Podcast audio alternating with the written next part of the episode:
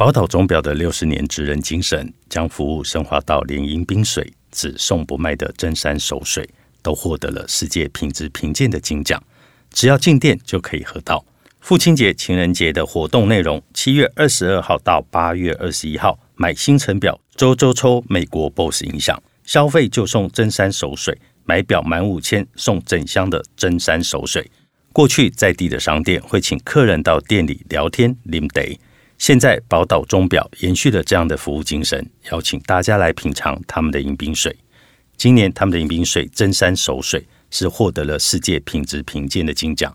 欢迎大家来到全省的宝岛钟表，除了聊聊天，也能够感受到他们对服务的热忱。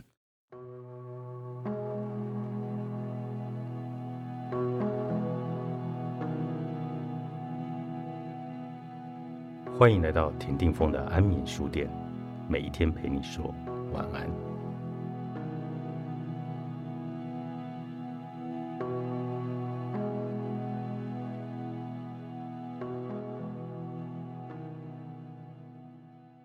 根据统计，大多数人都烦恼于低自尊。美国心理学家约瑟夫·卢比诺博士在自己的著作中主张，百分之八十五的人都因为低自尊而感到痛苦。二零一六年，一项澳洲的统计指出，有百分之七十九的女性认为自己自尊心很低。二零一七年，一项英国的调查则指出，六十一 percent 的青少年有着低自尊的问题。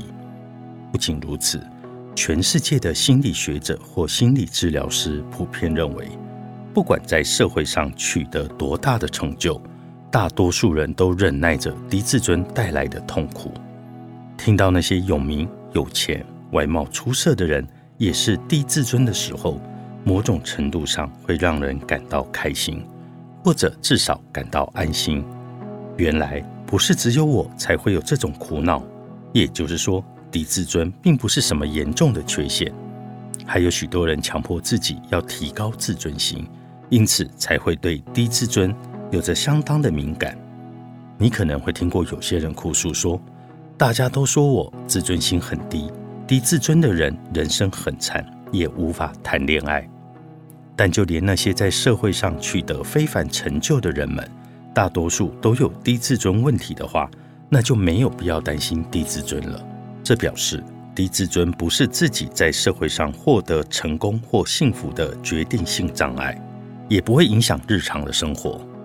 那么高自尊一定是好的吗？美国心理学家麦克肯尼斯在二零零八年曾提出“脆弱高自尊”的概念，其研究的结果在发表后受到广大的关注。脆弱高自尊就像是耀眼夺目、闪闪发光的玻璃工艺品，但是一受到小小的撞击，就会马上破碎成碎片。脆弱高自尊的人，只要自己的价值有被质疑的可能，就会马上做出激烈的反应。并且夸张的强调自己是多么有价值的存在，只是问他们一个单纯的问题：找工作顺利吗？当然，有许多公司都想要我，我正在从中挑选最好的。你也知道吧？我毕业于顶尖的大学，也去过国外留学过，我的条件非常的完美。即使最后找不到喜欢的公司也没有关系，我可以自行创业。我的父母也说不用太担心。如果他不这样拼命解释的话，过度自我肯定的人就会感到不安。他们强烈渴望向他人透露对于自身能力和人生态度的自豪感，必要的时候，连父母的财富也沾沾自喜。麦克肯尼的教授认为，如果是这种自尊心，还不如没有自尊心。还有一种类型会让高自尊成为问题，那就是我们常常听到的自恋。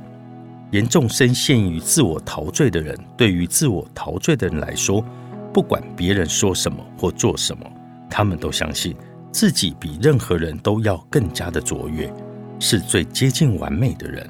他们会在脑中不断的制造证据。然而，这些人其实都是内心煎熬的人。他们为了证明自己比别人更有魅力或人气更旺，就必须不停地用尽全力来苦撑着。而这样的人生也只会越活越辛苦。更有研究指出，高自尊的人工作能力反而低下。深度洞察力的作者也是心理学家塔莎欧尼西说，有许多的研究结果指出，高自尊的人工作成就感反而低。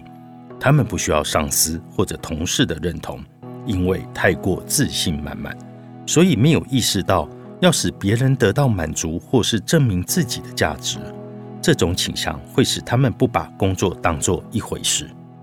结论很简单：低自尊的人很多，但即使自尊有点低，也不会成为决定人生发展好坏的致命关键。我们都必须拥抱受伤的自尊心来活着。提高自尊心和掌握更尊重自己的方法都是有意义的事情，但这并不是说低自尊就是令人受挫的特质。看着自己周遭的人，低自尊的人真的看起来过得很不幸吗？他们真的就没有闪闪发光的地方吗？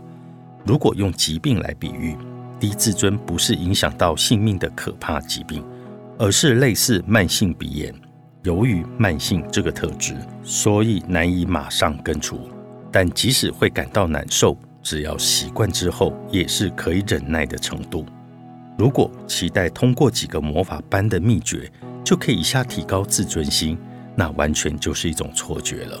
美国社交问答网站曾提出有关自尊心的问题，引发了专家们的激烈讨论。其中，心理学家史蒂夫·德伯里提出了有趣的主张。他认为自尊心这个概念被滥用了。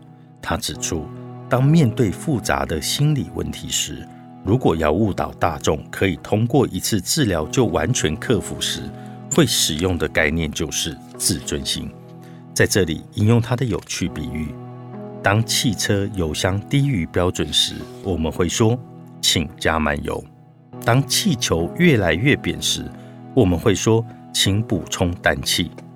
如果自尊心也像油或者氮气一样，可以轻易的就被加满，那世界上所有的问题好像都可以被解决。可是自尊心无法像在加油站加油那样的简单被加满。但是低自尊并不表示就是劣等的存在。相信自尊心可以决定人生品质高低是一种错觉。即使自尊心很低，也可以过得很幸福。虽然说不一定要提高自尊心不可，但是给自我价值过低的评价也会成为问题。如果一定要听到别人的称赞才会感到安心和产生自信的话，那就是不相信自己的表现。还有像是不停地问情人：“你真的爱我吗？”或是在行为上表现出“我有被爱的资格吗？”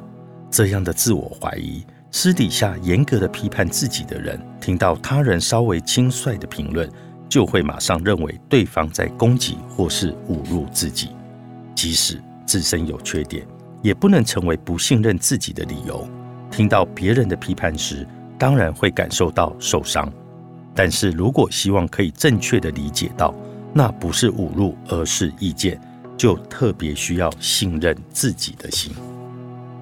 对别人说不出口的，也不要对自己说。作者郑载荣，采石文化出版。